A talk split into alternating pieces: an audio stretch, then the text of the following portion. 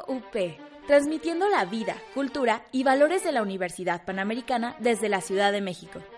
Radio UP, transmite tu vida. Radio UP es una estación universitaria. Las opiniones y comentarios expresados en este programa son responsabilidad de quien los emite. Los participantes autorizan las transmisiones sin fines de lucro. Teleobjetivo, un acercamiento a los museos y las colecciones de arte por dentro.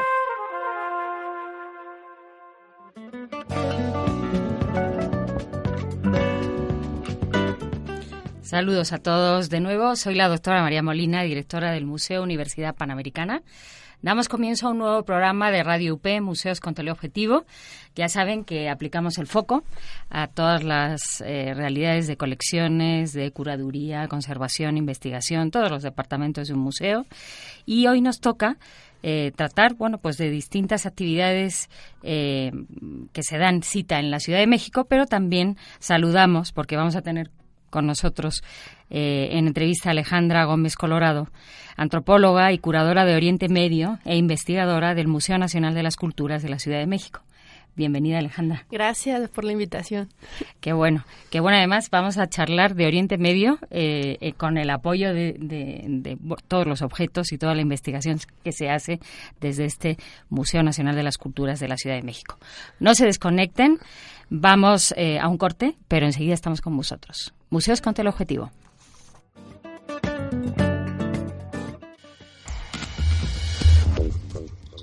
Descansa tus oídos.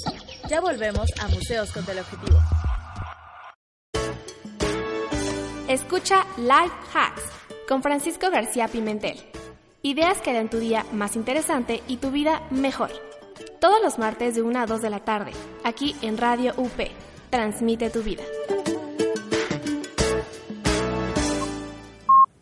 Doctora, su paciente presenta falta de información económica. Tenemos que intervenirlo de urgencia. Enfermera, prepare la radio.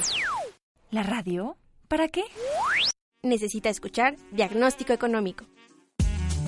No te lo pierdas todos los lunes en punto de las 11 de la mañana. Solo aquí, en Radio UP.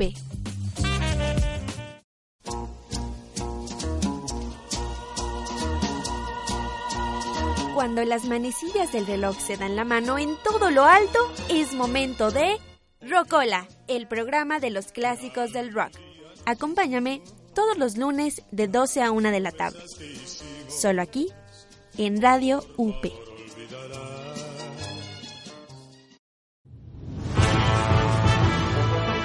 Radio UP también en redes sociales. Síguenos en internet en nuestra página radioup.mx, en Facebook como Radio UP y en Twitter como arroba Radio UPMX.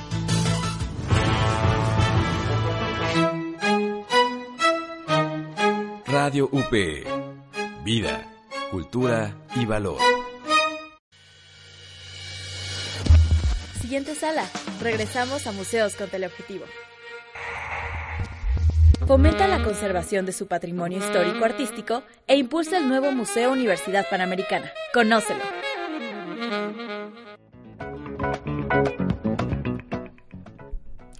Sí, estamos con Alejandra Gómez Colorado y que les quiero presentar porque en este programa donde fomentamos la sensibilidad eh, por el patrimonio, pero no solamente el patrimonio a lo mejor de nuestro propio país, de nuestra nación, sino como se fomenta desde el Museo Nacional de las Culturas, pues que la cultura es un fenómeno universal y que debemos conocerlas todas. Alejandra Gómez Colorado es antropóloga social por la Escuela Nacional de Antropología e Historia, por el INA, la Escuela de Lina, cursó la maestría en estudios de Medio Oriente en el Colegio de México, ha trabajado como responsable en la Sala del Mundo Árabe en el Museo Nacional de las Culturas en la Ciudad de México y en el Departamento de Exposiciones Temporales del Museo de América en Madrid. Qué bueno. Sí, pues o sea que es mi museo, de mis museos favoritos, eh, con, con, Ana Sor, me imagino que la conoces muy bien, ¿no? Y todos estos grandísimos profesionales. Fue directora también del Museo Regional de Guerrero, como subdirectora de investigación de la Coordinación Nacional de Museos y Exposiciones de Lina, participó en los equipos de investigación y planeación de varias exposiciones y museos del país. Ha sido curadora en las exposiciones Persia, Fragmentos del Paraíso, 2006-2007, La poesía como experiencia cotidiana en Irán, qué interesante, ahora vamos a platicar, ¿verdad? Eh, porque es uno de los temas que frecuenta más Shirin Neshat, ¿verdad? Esta artista iraní. Y de la sala permanente de Mesopotamia del Museo Nacional de las Culturas. Fascinante. O sea, fascinante a lo que te dedicas. Enhorabuena. Gracias. ¿Y mm, qué resaltarías así? Luego volvemos con tu presentación, pero ¿qué, ¿cuál ha sido tu experiencia más enriquecedora en, en los últimos años? Pues en algún descubrimiento en concreto, alguna exposición que te llevó a unos objetos que no se conocían. Eh, platícanos un poquito. Pues mira, hace poco, bueno, relativamente poco, en 2010, cuando estuvimos eh, remodelando la sala de Mesopotamia, tuvimos una experiencia interesante dentro del mismo museo. Tenemos una colección de tablillas cuneiformes. Eh, que pensábamos que todas eran réplicas que la Universidad de Pensilvania mandó a México en un intercambio que se estableció en los 60 cuando el museo se funda. Y bueno, a la hora de distribuir esas tablillas, de pronto nos percatamos de que dos de ellas tenían una textura diferente, una manufactura que parecía que fueran originales, ¿no? Entonces empezamos a investigar más sobre eso y resultó que sí. Que eran originales. Que eran dos tablillas originales que estaban, eh, digamos, eh, olvidadas en los acervos del museo, por decirlo de alguna manera, aunque no es que estuvieran olvidadas, sino que no se les daba este estatus, ¿no? De pieza original. Y afortunadamente con el profesor Gregorio del Olmolete en España eh, y su equipo ¿no? de colaboradores, tuvimos la oportunidad de, tener esa traducción de esos textos que resultaron ser del Acadio 2300 antes de Cristo. Entonces realmente fue muy emocionante que un texto que, que llega a México, ¿no? Por azares del destino, después de haber sido excavado por arqueólogos de Estados Unidos, viene a parar acá y desde que se crea, ¿no? Hasta ahora, ¿no? 2010 podemos podemos leerlo, ¿no? Entonces realmente fue, eso fue muy emocionante y esas tablillas están exhibidas ahora en la sala de Mesopotamia para quien quiera ir a verlas. Qué bueno. Oye, dos cosas, porque ya en tu en tu primera respuesta ya nos abres dos mundos muy interesantes, ¿no? Primero, escritura con uniforme, no todo el mundo conoce muy bien en la comunidad universitaria, muchos sí, otros no tanto con detalle, para que nos platiques tantito, ¿no? De las primitivas formas de escritura, ¿no? Sí. Y de una de las primitivas culturas como es Mesopotamia, ¿no? Sí. Bueno, pues esto eh, nos lleva a pensar, ¿no? O sea, remontarnos a, la escritura cuneiforme nos habla de los orígenes de los registros escritos de la humanidad. Nada más y nada menos, ¿no? Los primeros registros literarios, científicos, incluso musicales, ¿no? Del hombre están en, están en ese sistema de escritura. Y pues es un sistema, si lo vemos, de cuñas, ¿no? Que se, que se, que hacen, se hacen incisiones en el barro es un sistema uniformes viene de, allá. Exacto, viene viene de Cuña. Y bueno, es un sistema que fue muy útil para la humanidad porque se utilizó durante más de 3.000 años. Muy, muy útil. Se, se, se escribía en cuneiforme hasta el imperio persa, o sea que, que duró muchos milenios este sistema y se utilizó para escribir muchas lenguas, desde el sumerio, el acadio, el persa.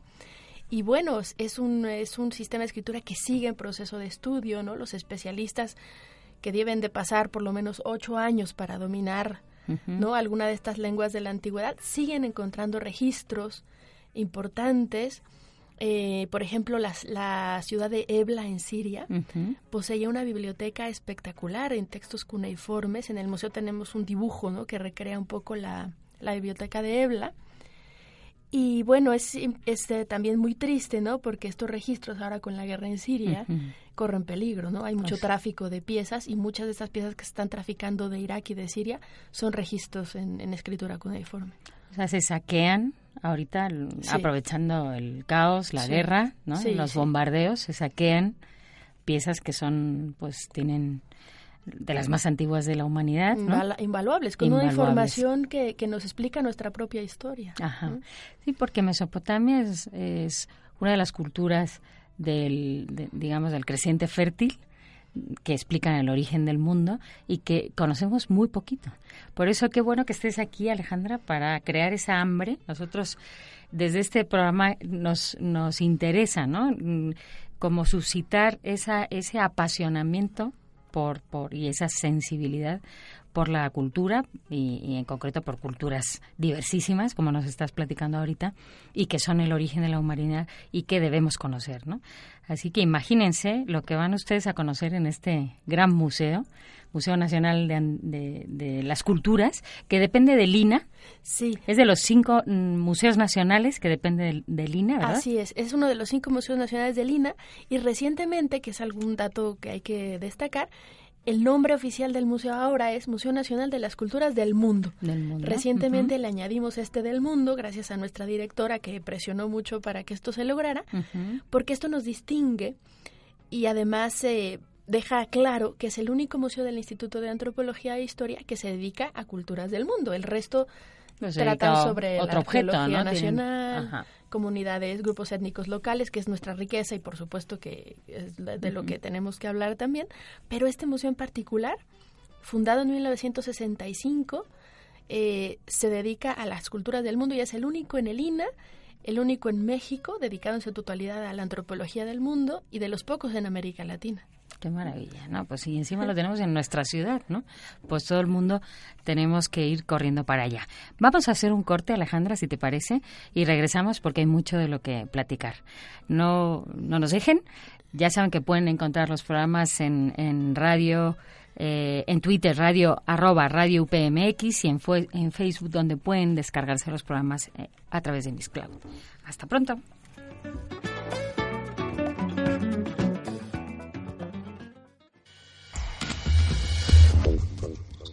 Descansa tus oídos. Ya volvemos a Museos con Teleobjetivo.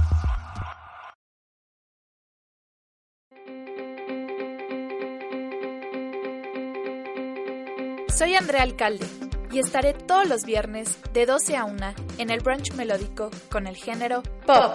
Revive la popularidad de tus oídos y acompáñame en este recorrido musical desde la década de los 60 hasta la actualidad. Aventura tu amor por la música en All You Need Is Pop.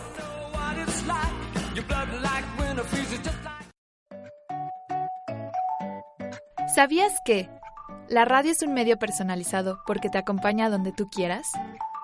Permítenos acompañarte todas las mañanas de 10 a 11 en Buenos Días UP.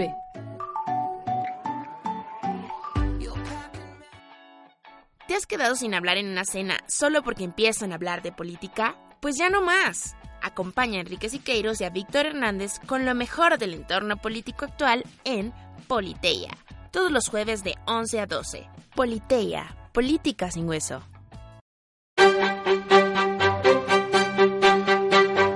Radio UP, universitaria y profesional. Siguiente sala. Regresamos a Museos con Teleobjetivo. ¿Cómo es un museo por dentro? ¿Cómo es su día a día? Escúchalo en tu sección Teleobjetivos aplicados a museos.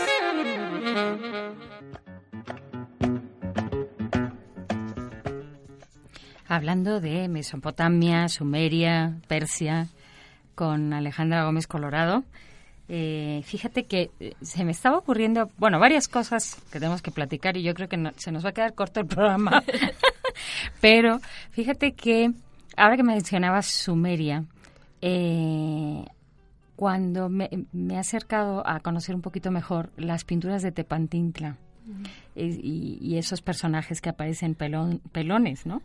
Eh, unas formas del cráneo que te pueden recordar a algunos personajes sumerios o asirios, ¿no? Eh, y luego ese afán de Picasso también de investigar Tepantintla, entre otros, otras muchas pinturas, ¿no?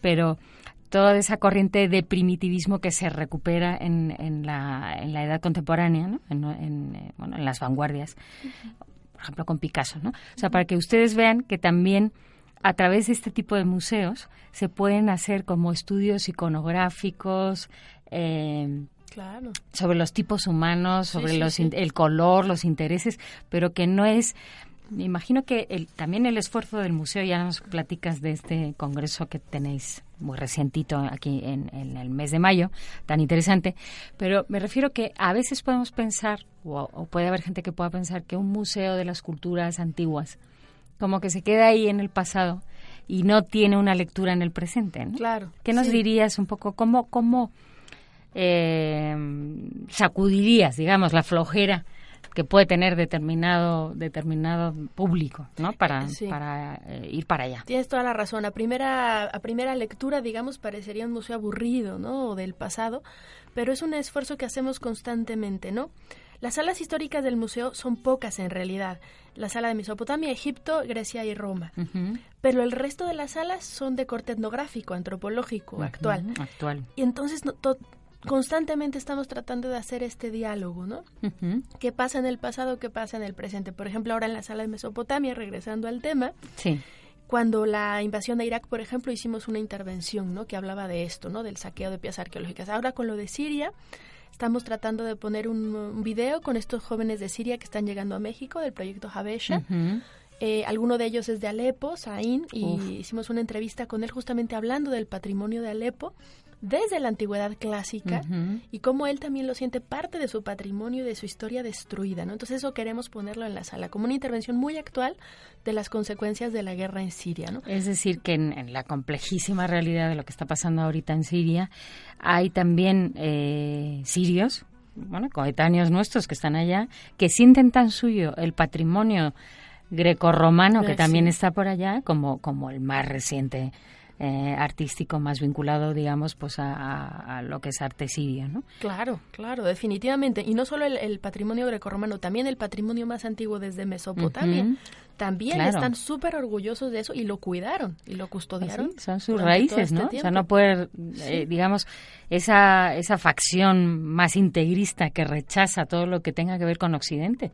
Pero al final eh, eh, la, historia es la historia y la historia grita lo que ha pasado en un, en un lugar determinado. Uno no puede, es como si, si pues, nos queremos deshacer de todo el pasado olmeca o zapoteca o español aquí, ¿no? Pues también es, el otro día nos, nos comentaba alguno de nuestros invitados, ¿no? Pues que hay que asumir todo lo que ha pasado por aquí. También yo me reía porque decía, bueno, ¿quién no ha pasado por España? Perdón.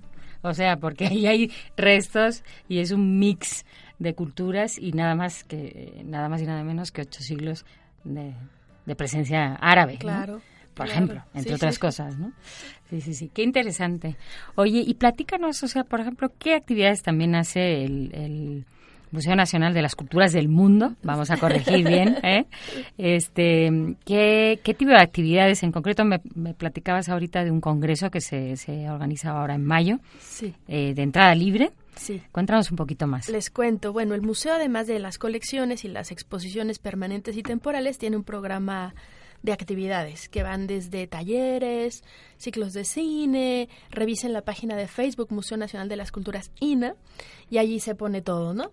Y además en la página web. Pero bueno, en particular la actividad académica también es algo que no debemos dejar de lado y vamos a tener un congreso eh, abierto a todo público un Congreso Internacional de Estudios de Oriente Próximo y Egipto, que ya comienza el 15 de mayo, ya estamos a punto.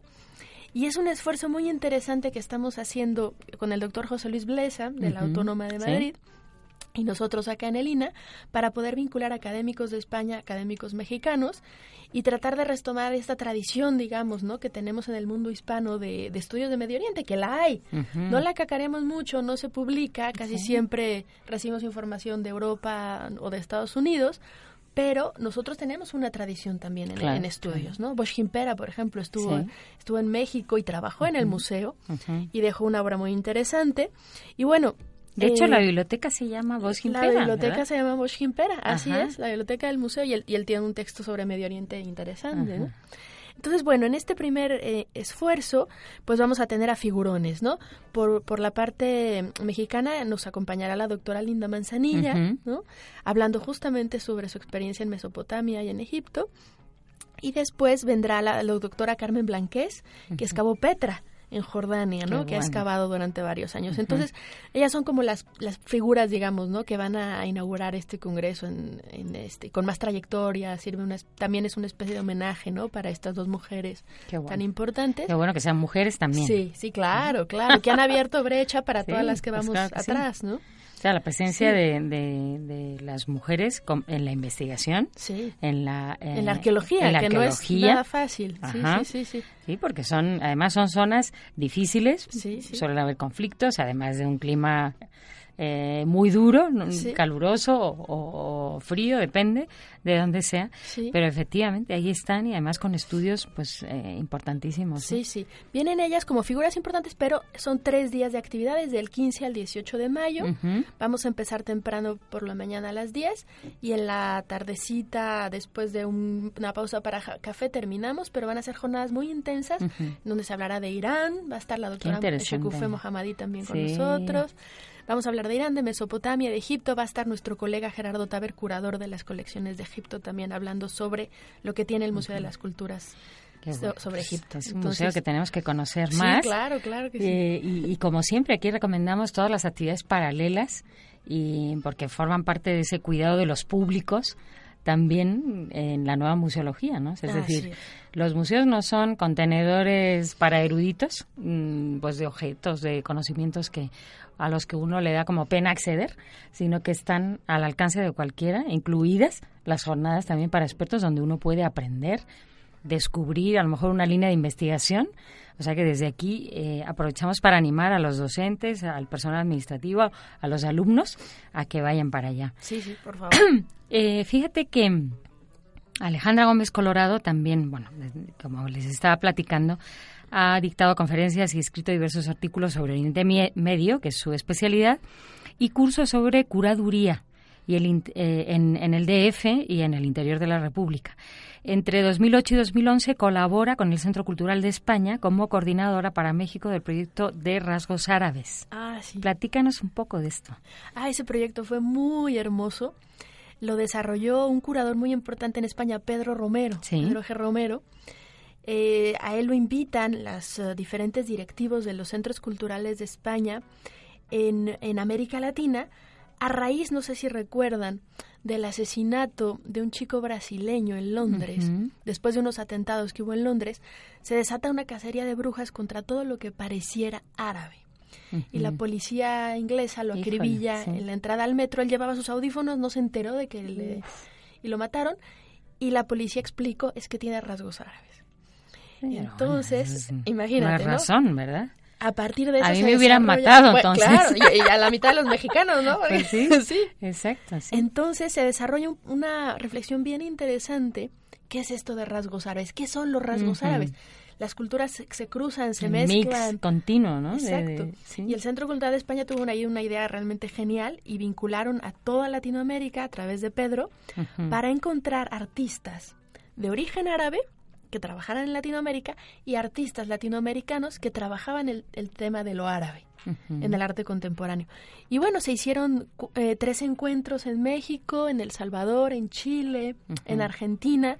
Fue un proyecto muy bonito de, vinculación, de, cuestionar desde el arte contemporáneo qué es esto de lo árabe y cómo nosotros también estamos eh, metidos, somos sujetos, ¿no? De, de, este mundo que también no estamos ajenos a que a que nos señalen, ¿no? A que nos nos, pongan el dedo.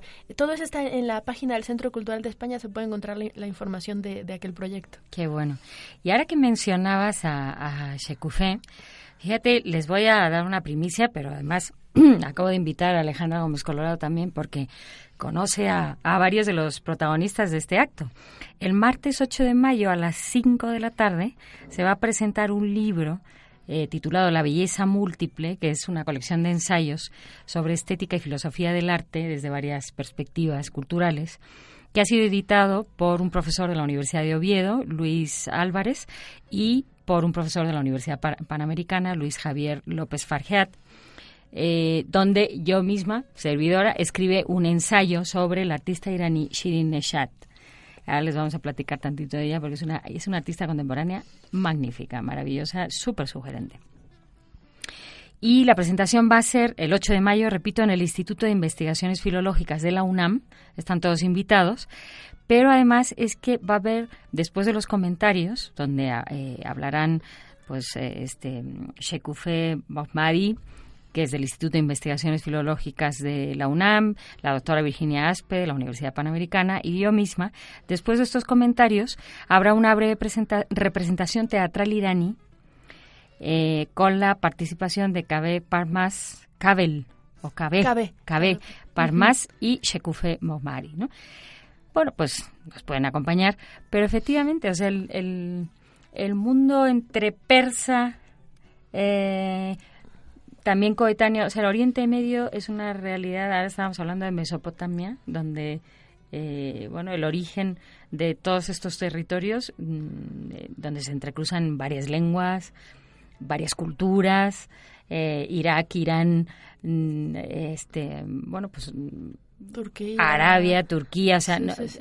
muy complejo, pero que ha dado, claro, pues eh, artistas y una manera de, de- de pensar en lo bello, desde la literatura, desde el teatro, desde la danza, desde las artes plásticas y visuales, muy, muy original.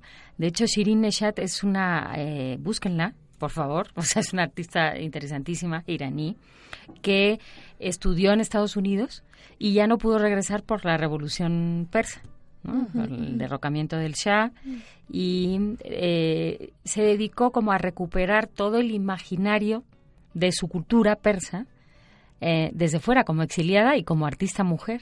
Interesantísimos sus obras fotográficas, sus videos, ha dirigido películas eh, sobre el, libro de los reyes, sobre el- poetas y poetisas iraníes eh, en, en farsi. mm, bueno, donde aparece el tema de la violencia, de, de, de ser mártir o no en lugares, bueno, cuando, cuando uno elige, digamos, como el camino eh, integrista o, eh, en concreto en, en, Irán, o, o súper ortodoxo, podemos decir, ¿no?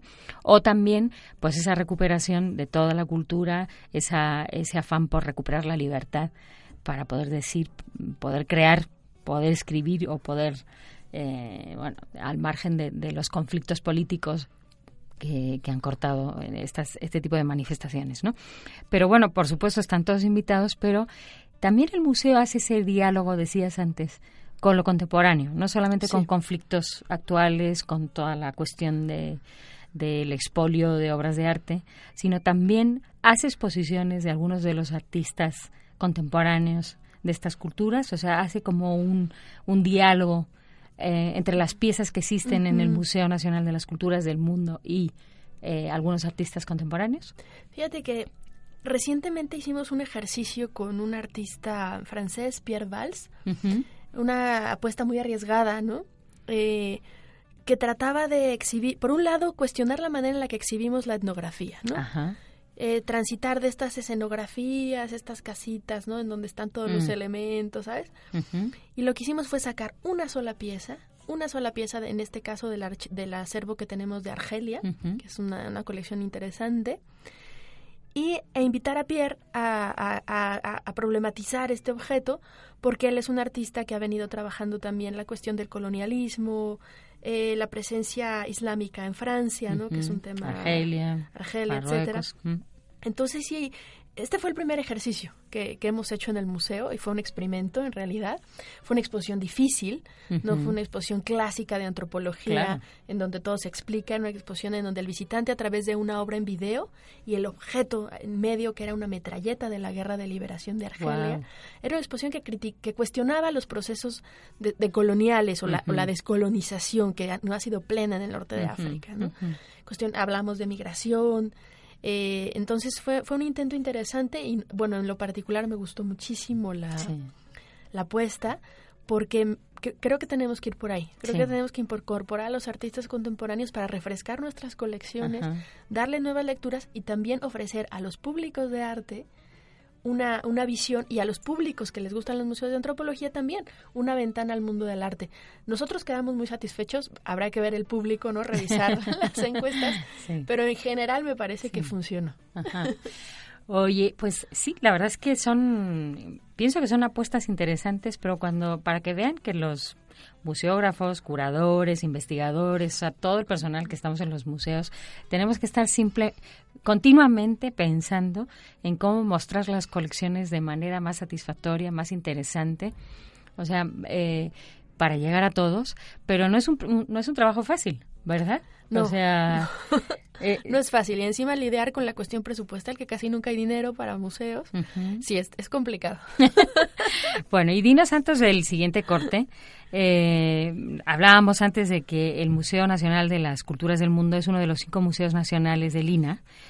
eh, y es único en nuestro país con, con el objetivo de acercar a los visitantes la diversidad cultural, ¿no? Pero eh, es un es un edificio que ha tenido mucha historia, ¿no? Sí, claro. Es decir, o sea, no es lo que es ahorita. Sí, no, no, no, fue lo que era lo que es ahorita. Sí, sí. ese, ese, edificio va de la mano con la historia de la, de la Ciudad de México. De hecho, si ustedes van al museo, en la entrada pueden ver las famosas ventanas arqueológicas, en donde se ven los las excavaciones que se hicieron dentro del mismo inmueble para recuperar los basamentos prehispánicos, porque una de las teorías es que allí se encontraban las casas de negridas de Moctezuma. Exacto. Y pues después... un poquito eh, como Palacio Nacional, que también ha abierto las ventanas arqueológicas porque fue también Palacio de Moctezuma. Exacto, sí, pues colindamos con Palacio Nacional. Y bueno, se puede ver ahí cómo la historia del inmueble va desde la cuestión prehispánica y después la parte colonial, porque allí fue la Casa de Moneda de la Nueva España. O sea que mucho que hablar también sobre el edificio y volvemos otra vez, regresamos a las colecciones. No se desconecten, vamos a un corte. Síganos en Twitter, arroba Radio UPMX y en Facebook, desde donde se pueden descargar los programas en podcast. Hasta luego.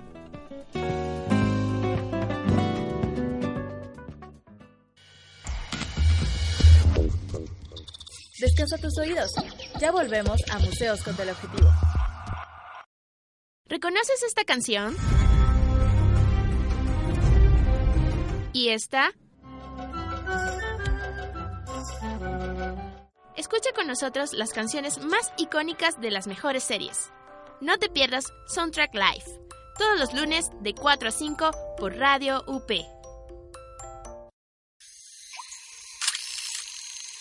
No te pierdas, todos los miércoles a las 11 de la mañana, Imagen Líquida el espacio de diálogo que lleva la fotografía a tus oídos, con Oscar Colorado y Ulises Castellanos. Aquí, en Radio UP, transmite tu vida.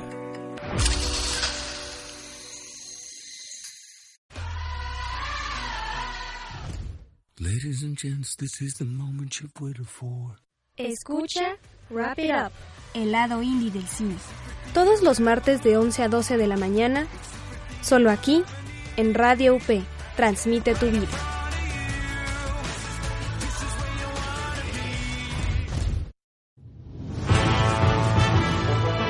Radio UP también en redes sociales. Síguenos en internet en nuestra página radioup.mx, en Facebook como Radio UP y en Twitter como arroba Radio UPMX.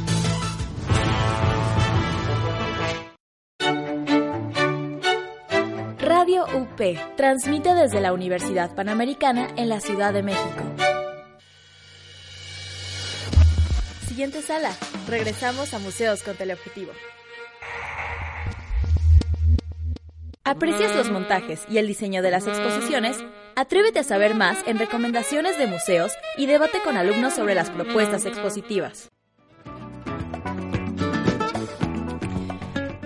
Sí, estamos aquí platicando con Alejandra Gómez Colorado, pues de, de, todo este trabajo mm, de curaduría y de investigación en los museos para acercar a los visitantes, eh, bueno, pues los, las colecciones.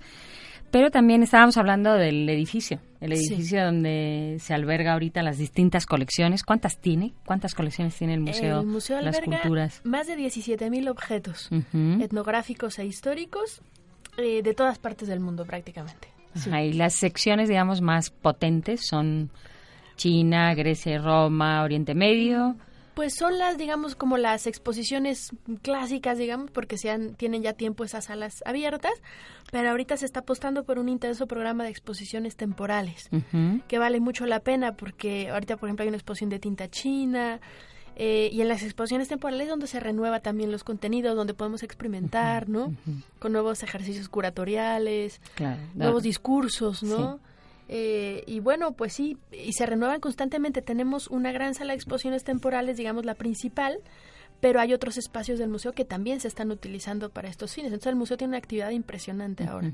Qué bueno, qué bueno, porque nos comentabas que albergó las llamadas casas de negridas, ¿no? Sí. ¿Qué eran estas casas? ¿Por qué se les llama así? Mira, habríamos, habría que, que ahondar más con Elsa Hernández, que es quien excavó esta, esta sección. es La Habrá que invitarla. E invítala, sí.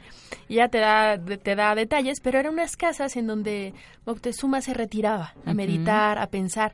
Se llaman casas de negridas porque justamente estaban con las paredes este, oscuras, ¿no? Y bueno, es lo poco que sé de las casas negridas. Se dicen que allí Moctezuma pudo eh, meditar sobre los presagios estos, ¿no? Que, que se avecinaban poco antes de la conquista. Y bueno, sí son... Los son- hombres barbados. Eso, con- los destellos, ¿no? Que de venían en el firmamento, Ajá, todo eso. sí. Sí. Sí, sí, sí. Y después comentábamos que, que, que fue Casa de la Moneda durante la colonia. Sí, casa de moneda, o sea, los doblones de oro y plata que se acuñaron en la Nueva España Salieron y se, y, y se forjaron allí en esta en este en este edificio que además es un edificio de arquitectura civil, que es algo muy interesante, ¿no? Porque edificios de esa época casi todos son arquitectura religiosa, conventos, iglesias, pero este es un edificio civil en donde desde que ustedes cruzan ese portón maravilloso. Van a encontrar los puestos de vigía, ¿no? Porque que justamente tenían que, que estar continuamente vigilando la cantidad de riqueza que transitaba Pues sí. por esa por esa puerta. ¿no? Imagínate, ¿no? Sí. Doblones de oro, pues quién no, a quién no se le apetecía, ¿verdad? También en, en eh, en época de Juárez eh, albergó la, la Suprema Corte. Sí, también cual, o hay una placa allí que, que recuerda eso también.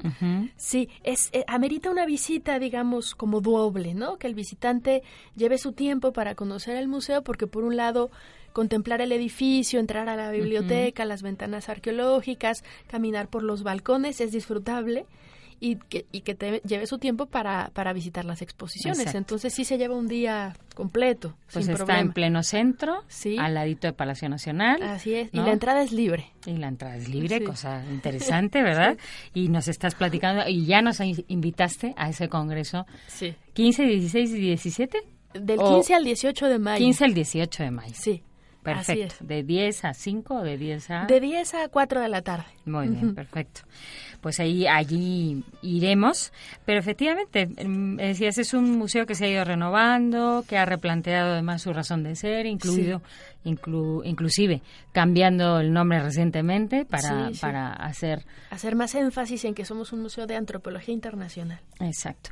Y que y, y cuando platicabas esta forma de exponer etnográfica, digamos como una forma más estática, descriptiva, a lo mejor cronológica, ¿no? Y que estáis como indagando, investigando a ver cómo mm, podemos exponer de una manera nueva, eh, haciendo diálogo con bueno con, con artistas más contemporáneos para hacerlo más cercano pero no es no es fácil no porque efectivamente tú decías tenemos que dar tienes que dar gusto a un antropólogo que va a ese museo que es un investigador ¿no? y que tiene pues que tiene que ver reflejadas las investigaciones serias que se están haciendo que se están haciendo y también eh, pues un- una, una nueva franja de público que quiere como no ver el pasado pues lejos de, de su vida cotidiana hoy ¿no? Y también un bueno pues yo qué sé todo tipo de públicos Sí. existen estudios de público en el Museo Nacional Sí. de las Culturas Sí, sí, se han mundo? hecho varios. Se han hecho varios. De hecho, eh, Enue Mancisidor, que ahora trabaja en la ENCRIM, en la Escuela eh, Nacional de Conservación, y coordina el máster de museología. Ella, ella llevó a cabo un estudio público muy interesante sobre nuestras colecciones, claro, para ver qué es lo que se entiende, qué es lo que no se entiende, ¿no? Porque uno cree que está diciendo ahí cosas claras y resulta que no. Entonces sí, eso nos deja ver, y es un espejo, ¿no? Todo el tiempo, estos estudios de público, de que el trabajo del, del curador, como bien dices, es bastante complejo, porque por un lado tienes que desmenuzar los textos académicos, entender al derecho y al revés, por ejemplo, la- el contexto histórico de una pieza, su profundidad histórica, etcétera, ¿no? Pero por otro lado, explicarlo en un lenguaje sencillo y comprensible para cualquier persona que no es especialista, pero que, que quiere saber y que tiene el derecho de saber y que se le explique de una manera clara eso. Y además, ligarlo a un conjunto de piezas y generar un discurso por el que el visitante pueda transitar y más o menos tener datos, ideas, algún algo que te puedas llevar de esas salas, ¿no? Del Medio Oriente. Ajá, y con el reto de la tecnología, ¿no? Porque hoy tenemos, bueno, le- el otro día estuvimos grabando un programa de televisión para el Día Internacional de los Museos, Sí. que el tema es museos hiperconectados. Claro, primero puedes hiperconectar comunidades a través de un museo. Tú misma me, me lo estás diciendo, el- la labor de curador. Puede hiperconectar públicos, puede hi- hiperconectar comunidades, que además son muy heterogéneas. Pero también tenemos ahí como el, el reto, el desafío de las nuevas tecnologías al servicio de esas colecciones, ¿no? Claro. ¿Qué, qué idea tienes? eh, estás, ¿Están ustedes desarrollando algún alguna investigación sobre eso o alguna propuesta? Pues mira, hemos utilizado los recursos como los videos, los audios para hacer intervenciones en sala, pero también tenemos que ser cuidadosos por varias razones. Para empezar, la conectividad. En el centro histórico no te creas que es la no mejor. es tan fácil, ¿no? Y a veces nos falla el internet. Entonces Sí. imagínate, en esto de la hiperconectividad también es relativo. O sea, pues depende en qué lugares, ¿no? Depende en pero- qué lugares, Ajá. pero sí, lo hemos, lo hemos puesto, sí se, ha- se han utilizado dispositivos digitales. Hay exposiciones que tuvimos recientemente como la de Ecos Sonoros, que hablaba sobre los registros que hacen los antropólogos en campo sobre música. Benjamín Murataya la curó, quedó fantástica esa exposición. Muy interesante. E incorporaba todo esto, ¿no? Tú, tú podías accesar a las tabletas, este, buscar más información y todo el tiempo grabaciones, ¿no? De las primerísimas eh, que se hicieron en campo. Eso estuvo muy interesante, es una exposición muy exitosa que sí logró vincular bien la tecnología con los contenidos, porque esa es otra, ¿no? ¿Hasta qué punto debemos Claro. saturar de tecnología Claro. Eh, y sacrificar la observación del objeto? Directamente el objeto, ya que lo tenemos ahí. ¿verdad? Sí, Ajá. exacto, ¿no? Entonces, creo que con esto sí tenemos que ser cuidadosos. También el Sí, mantenimiento de estos sí. dispositivos tecnológicos es bien costoso. Sí, sí, y no siempre tenemos los recursos para estarlo. Y se queda obsoleto, Y porque queda a lo mejor obsoleto, en, en seis meses ya tienes a lo mejor otra opción y no siempre, no siempre hablabas tú del problema de los presupuestos, ¿no? Que también está ahí, ¿no? Sí, Y, y son cosas, pues hoy por hoy son, son cosas caras, ¿no? sí. sí. Oye, ¿qué nos, qué nos recomiendas de, eh, de tu sección o de tu expertise mm, de Oriente Medio? ¿En qué estás ahora mismo trabajando? ¿Qué quieres proponer? ¿Estás preparando una publicación? Cuéntanos Pues, un poquito de... Eh, mira, eh, lo que hacemos de, de manera constante en el museo es tratar de enriquecer los acervos y renovarlos constantemente y para eso trabajamos con las embajadas de los países de Medio Oriente y mundo islámico, pero también eh, con comunidades en particular, ¿no? Donaciones de particulares llegan constantemente al museo. claro. Eso es una línea de trabajo constante en el museo. Y en particular ahora yo estoy trabajando un proyecto que mencionaste hace rato que es la poesía como experiencia cotidiana en Irán. Es un proyecto un que iniciamos Porque eso es maravilloso, pero... sí, y que vincula también pasado y presente de alguna forma, porque lo que estamos haciendo allí es tratar de, de demostrar a través de material bibliográfico, de ediciones contemporáneas, cómo los iraníes de hoy, como una persona en en 2017, está orgullosa y sabe de memoria y recita textos que fueron acuñados en el año 1000, por ejemplo. ¿no? Del libro de los reyes, Ajá. del Shahnameh o de Omar. Khayyam, es decir, los poetas persas de la antigüedad, cómo están vivos y forman parte de la identidad del iraní contemporáneo. Y este es un proyecto que tiene varias dimensiones. Por un lado, adquirir acervo, que hemos adquirido acervo bibliográfico. Elaboramos un pequeño documental en Irán en 2010 que está en el canal de YouTube del Ah, museo. bueno. Se puede ver. Se llama así, la, la poesía como experiencia cotidiana en Irán. Y tiene, es un proyecto a largo plazo que busca como enriquecer esta visión que se sale de lo político, de lo religioso, Exacto. ¿no? Romper esos esquemas tan cuadrados bien, y sí, estereotipados. como ¿no? bucear en lo simbólico, que, que a Sí. veces nos, nos configura mucho más Sí. que todo lo demás. Y en una estética súper refinada, Ujú. hermosa, que nos conecta a nivel a niveles humanos, ¿no? Ujú. Porque los poetas cuestionan nuestra existencia, nuestra relación con lo divino, pero todo, ¿no? Nuestra, nuestra nuestra situación de hombres, ¿no? Exacto. Entonces, desde ahí queremos conectar, ¿no? Con, con, con las culturas Qué del Medio interesante, Oriente. qué interesante porque además antes platicábamos de Shirin Neshat, precisamente iraní, y, en, y en su obra está continuamente expresada, incluso eh, los rostros están tatuados con poesía. Sí, ¿no? sí, sí, sí.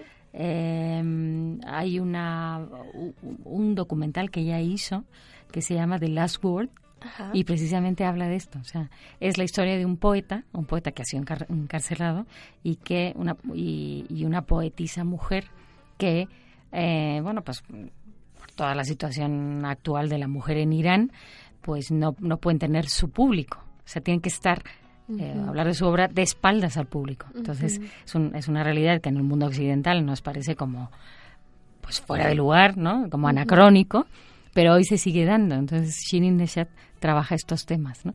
Por, por lo tanto, efectivamente, impregna y, penetra la vida de cualquier iraní y más de un artista que se siente exiliado, pero se siente perfectamente identificado pues con, con esas raíces, ¿no? Claro. Sí, no, y el, tema de la poesía lo, trabaja Shirin, lo trabajan un montón de artistas, contemporáneos desde la caligrafía. Govari, creo, también desde la cinematografía. Sí, sí, sí. los cineastas, eh, los, los fotógrafos, es decir, permea los músicos. Es que es un tema del cual los iraníes no se pueden desvincular, porque sus dichos, sus refranes eh, están se anclan en estos poetas clásicos, por decirlo de alguna manera. Claro, claro, qué interesante. Oye, o sea que este es, eh, y dinos alguna cosita también de la biblioteca. la ah, biblioteca Voz Gimpera tiene acceso libre. Sí, sí, sí. Es una biblioteca hermosa, toda en madera, muy, muy linda. Fue la primera biblioteca eh, en donde se concentran los textos antropológicos de este país y arqueológicos, pero ahora está dedicada exclusivamente también a antropología, eh, arte, historia arqueología de culturas del mundo. Entonces, cualquier estudiante, profesor que quiera trabajar y pasar un, momento agradable ahí en el centro puede llegar, eh, buscar el libro que, quiera. Tenemos revistas eh, relacionadas también con el Medio Oriente. También hay una colección de documentales a la que se puede acceder. Y es una biblioteca preciosa que, que por un lado tiene la vista al patio del museo. Este, entonces o es muy agradable. un lugar maravilloso. La verdad que sí, es un oasis en el centro histórico. Exacto, sí, sí, sí, qué maravilla. Y además seguro que hay un silencio sepulcral para poder estudiar, leer, de pronto llega el barullo de la calle de Moneda, pero sí se puede estudiar y leer. Sí, porque la calle de Moneda, sí, efectivamente, o sea, ¿tiene el mismo acceso que Palacio Nacional? ¿Está detrásito o qué? Sí, el acceso es por Moneda, Moneda número 13. Sí, es una calle difícil, mm, bueno, es una calle muy transitada, no es que sea difícil el acceso. Si uno llega a Metro Zócalo, camina unos metros y ya, está, en el museo. Pero es una, es una zona en donde siempre hay movimiento, la gente sube y baja, va con bultos que están comprando, es la zona comercial, ¿no? De la Ciudad de México. Pero no por eso debemos no frecuentarla, porque además nos iremos con, con más sabiduría, ¿no? Más conocimiento de estas culturas que además efectivamente es, es muy interesante ver, comprobar que la cultura es algo universal, o sea, y que es puede ser tan rica o más que la que tú conoces de tu propio país. Ah, claro, claro. Y nos da un punto de contraste, ¿no? Conocer al otro, conocer otra cultura, hace que nos conozcamos a nosotros mismos en realidad. Y además de hacernos empáticos, más respetuosos, más con más sensibilidad por lo diverso, de todo punto es un museo muy muy interesante, ¿no? Qué bueno, pues antes de ya eh, marcharnos al último corte, ¿verdad? Eh, queremos agradecerle a Alejandra Gómez Colorado que esté que esté por aquí, nos ha invitado al Congreso. Eh, repítenos el título en total del, Congreso para que no se nos pierda de vista. El Congreso Internacional sobre Estudios de, de, Oriente Próximo y Egipto. Muy bien, o sea que eh, en esos cuatro días, entrada libre, entrada libre al museo, entrada libre a la biblioteca, o sea, como Pedro por su casa, podemos andar por allá, qué bueno, y encima aprenderemos mucho. Y no se olviden que siempre esas visitas a museos nos inspira, nos reconcilia con el otro, nos hace conocernos también a nosotros mismos en el contraste.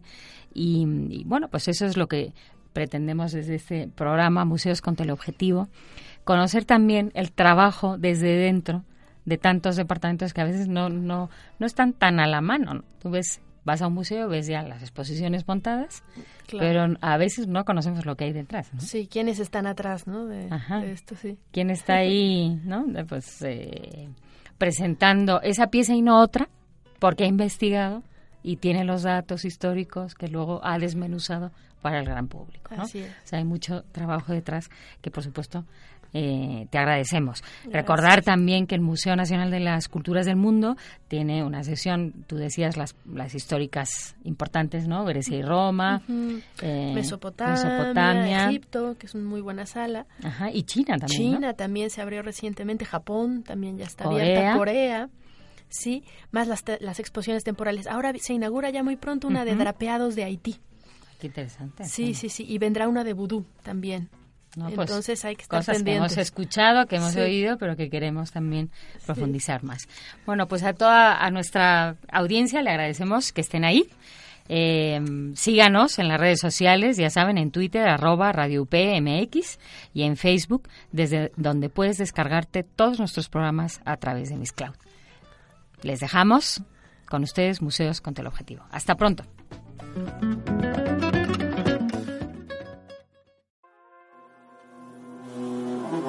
Escuchaste Museos con Teleobjetivo, un acercamiento a los museos y a las colecciones de arte por dentro. Escuchas Radio UP, transmitiendo la vida, cultura y valores de la Universidad Panamericana desde sus estudios y oficinas en Valencia 102, primer piso, en la colonia Insurgentes Mixcoac, Ciudad de México. Visítanos en radioup.mx. Radio UP, transmite tu vida.